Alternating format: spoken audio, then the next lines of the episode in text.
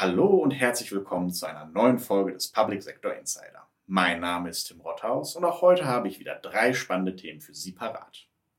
Im Gespräch mit Dr. Alfred Kranstedt, Direktor des ITZ Bund, erfährt Chefredakteur und Herausgeber des Behördenspiegel Uwe Proll, wie es um die IT-Konsolidierung in der Bundesrepublik steht. Außerdem haben wir uns in unserer Recherche die neue Grundsteuerreform 2022 angeschaut und äußern uns zu dem Thema Rahmenvertrag für P20.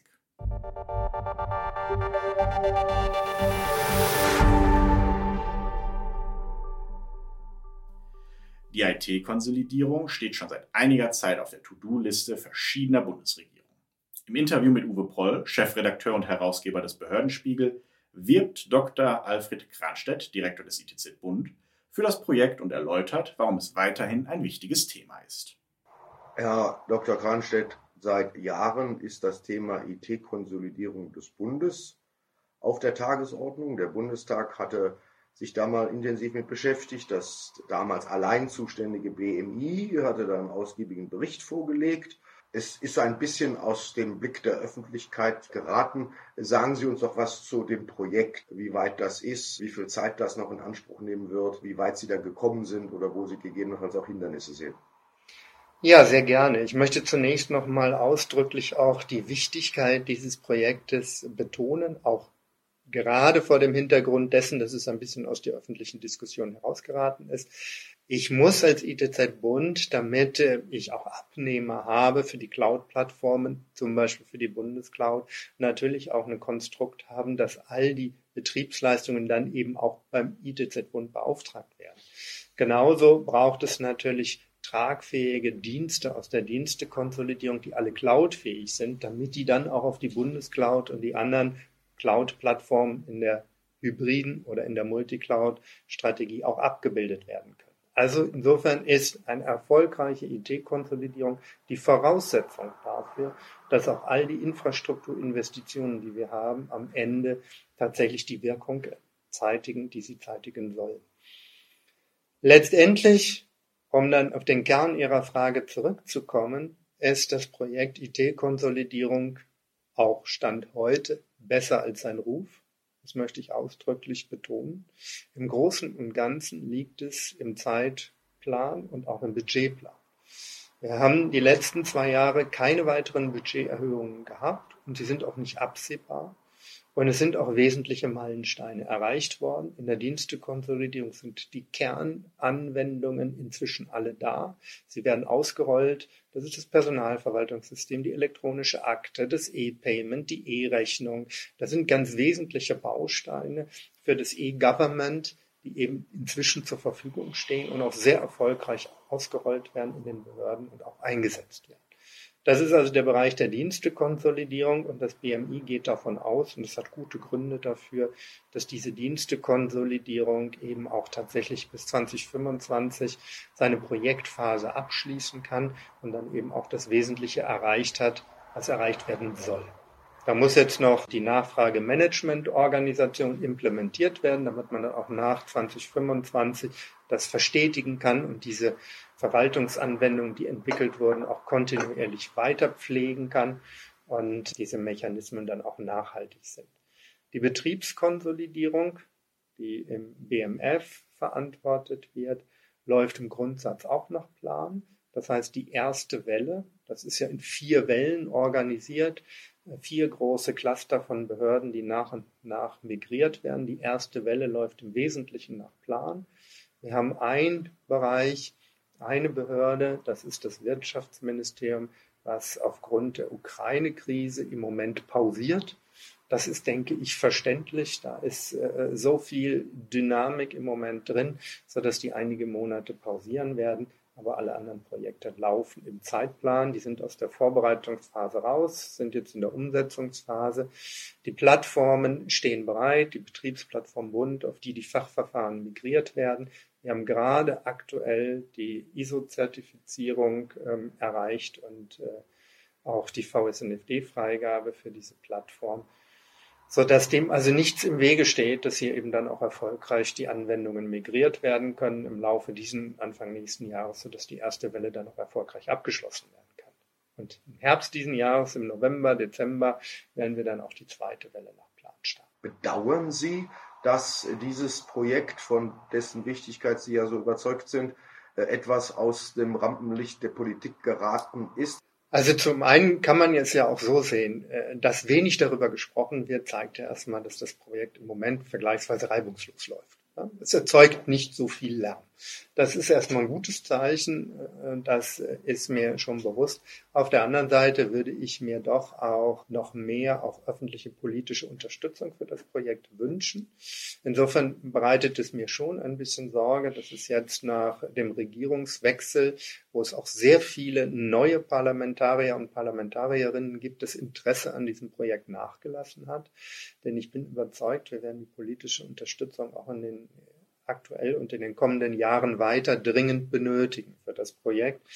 Insofern suche ich da auch das Gespräch zu den Parlamentariern und mache weiter Werbung dafür, dass an diesem Projekt ähm, das Interesse wieder wächst, dass die Unterstützung, auch die politische Unterstützung da ist, die wir brauchen ist die Teilung des Projektes in zwei Ressorts, einmal in das Bundesinnenministerium als Zuständigkeit für die Fachverfahren und andererseits das BMF in die Zuständigkeit der Betriebskonsolidierung.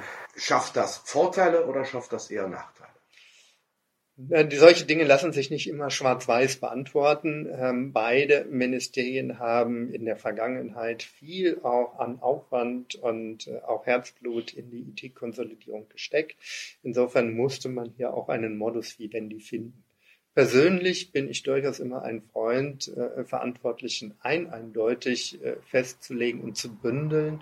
Insofern hätte ich mir hier eine stärkere Federführung eins der beiden Ressorts zumindest gewünscht. Allerdings, das ist das, was ich schon sagte, wir brauchen die Beteiligung aller. Übrigens nicht nur dieser beiden Ministerien, sondern natürlich auch der anderen Ressorts. Jetzt auch äh, insbesondere mit Blick auf die neue Aufgabenverteilung auch die Unterstützung des Ministeriums für Digitales und Verkehr, die auch zunehmend spürbar wird. Da bin ich durchaus dankbar. Die brauchen natürlich auch ein bisschen, sich in der neuen Rolle zu finden. Aber das kommt. Insofern, das Projekt lebt davon, dass sich alle darauf verpflichten.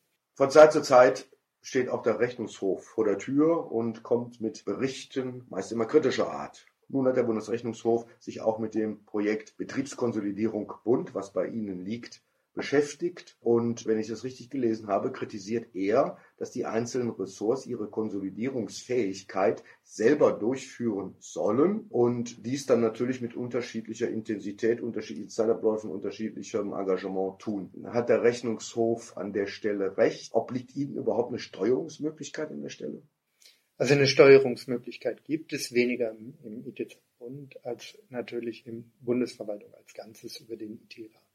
Ich möchte aber einmal noch mal vorneweg sagen, der Bundesrechnungshof begleitet das Projekt auf ausdrücklichen Wunsch auch des Parlaments von Anfang an und prüft also bestimmte Aspekte des Projektes regelmäßig, mindestens einmal im Jahr und hat auch in der Vergangenheit immer wieder wertvolle Hinweise geliefert.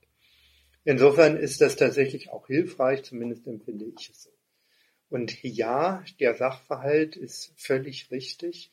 Man hat sich auch ähm, aus gutem Grund dafür entschieden, die Herstellung der Konsolidierungsfähigkeit von Fachanwendungen in den Fachbehörden und ihren äh, IT-Bereichen, auch in ihrem Dienstleisternetzwerk. In der Regel haben die Behörden ja ihre Fach-IT nicht komplett alleine, sondern meistens mit Industriepartnern entwickelt, das dort zu belassen, auch die Verantwortung dort zu belassen, diese Verfahren zu modernisieren, wo es notwendig ist. Das war übrigens auch der ausdrückliche Wunsch aller Ressorts, hier nicht die Fäden aus der Hand geben zu müssen.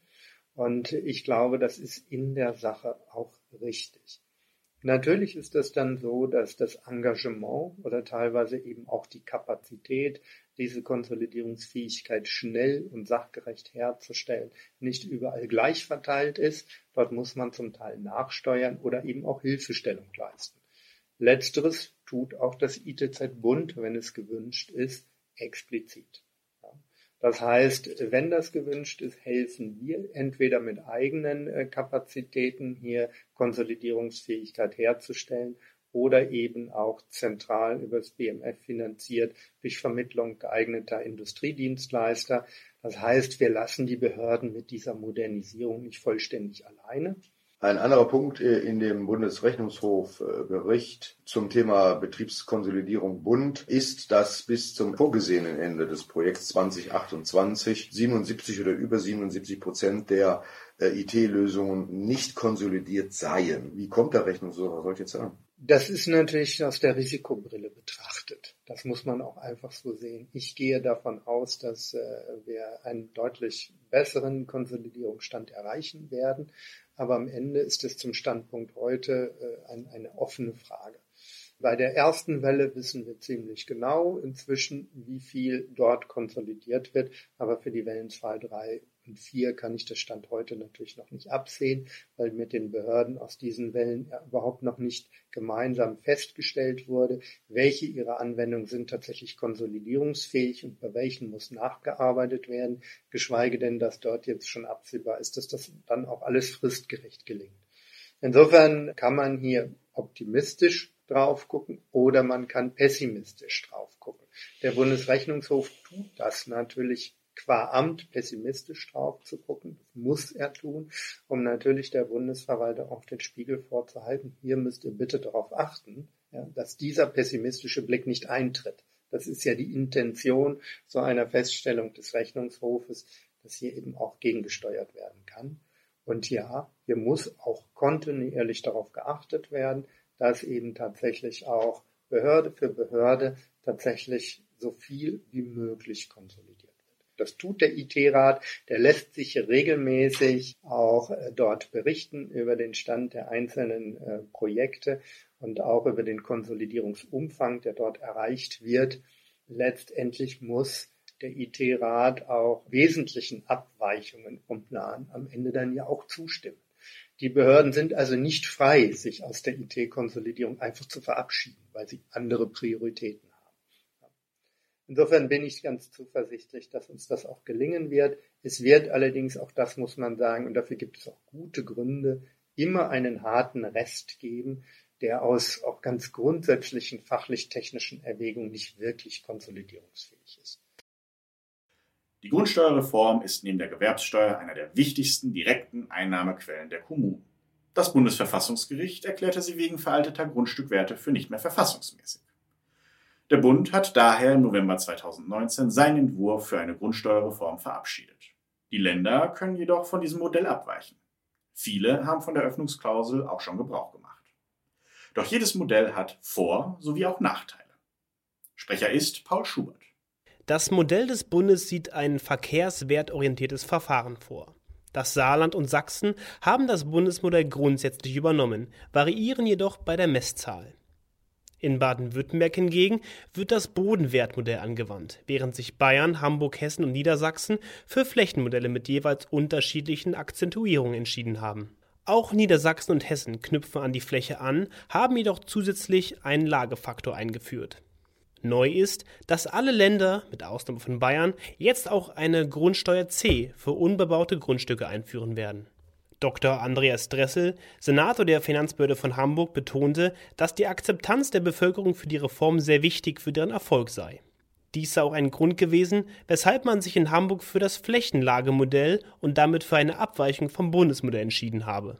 Äh, Hamburg ist ja neben äh, Berlin, Köln, München auch eine Stadt, die jetzt ganz massiv äh, von Bodenpreissteigerungen, von einer sehr dynamischen ähm, ja, und auch abträglichen Wohnungsmarktentwicklung ähm, äh, geprägt ist in den letzten Jahren. Insofern ähm, haben hier alle Modelle, die je stärker sie wertorientiert waren und sind, hier ein massives Akzeptanzproblem. Äh, es hätte dazu geführt in Hamburg, dass wir ähm, quasi noch einen, einen steuerlichen Zusatzanreiz für Segregation gebildet hätten.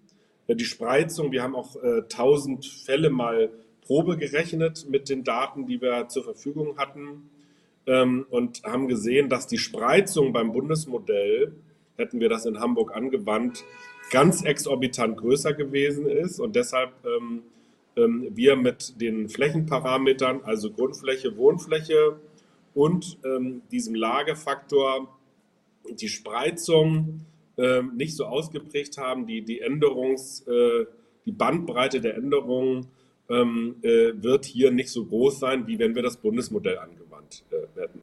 Laut Professor Dr. Marcel Krumm, Steuerrechtsexperte an der Westfälischen Wilhelms-Universität Münster, habe jedes Modell Vor- und Nachteile, wobei man die Vorteile betonen sollte. Alle Modelle hätten den Vorteil, dass sie einfach seien. Natürlich wird von diversen Seiten jetzt die Klage geäußert, dass der Steuerpflichtige doch sehr erhebliche Mitwirkungspflichten hat. Aber ich glaube, das muss man relativieren. Auf der einen Seite muss man sehen, wir stehen jetzt vor einem Einmalereignis, nämlich der Umstellungsphase.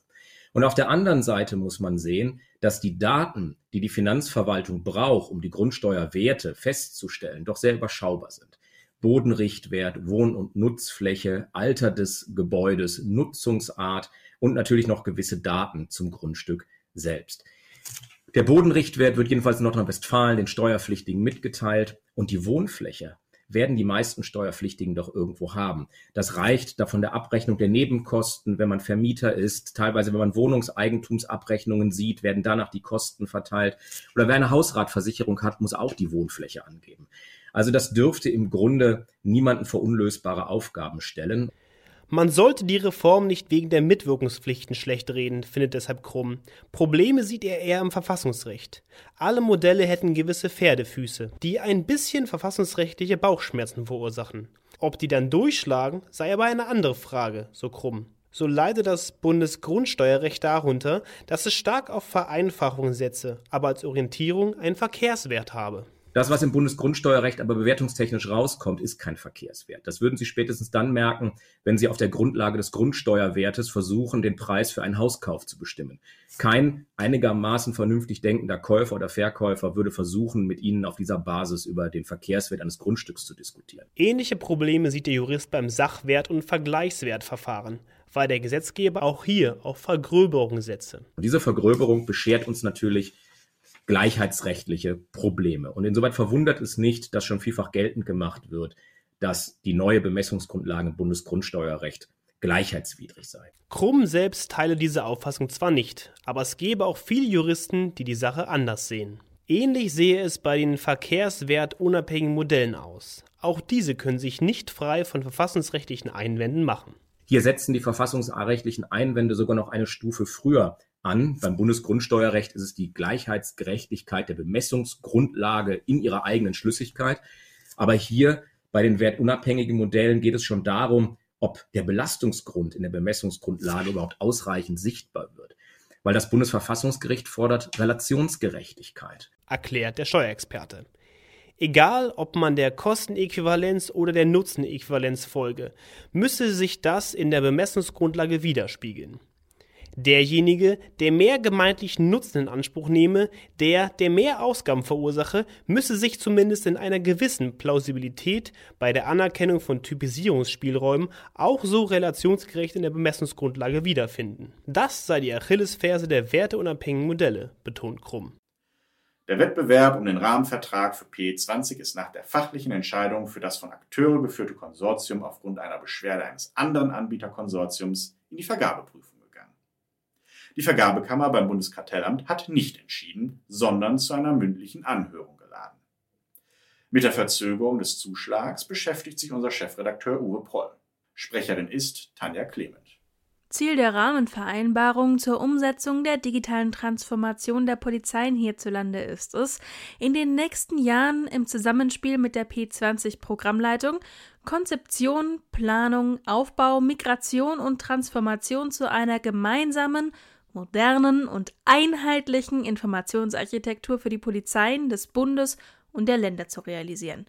Diese Aufgabe umfasst die Koordination und Integration des geplanten gemeinsamen P20 Datenhauses mit allen derzeitigen und künftigen Teilprojekten.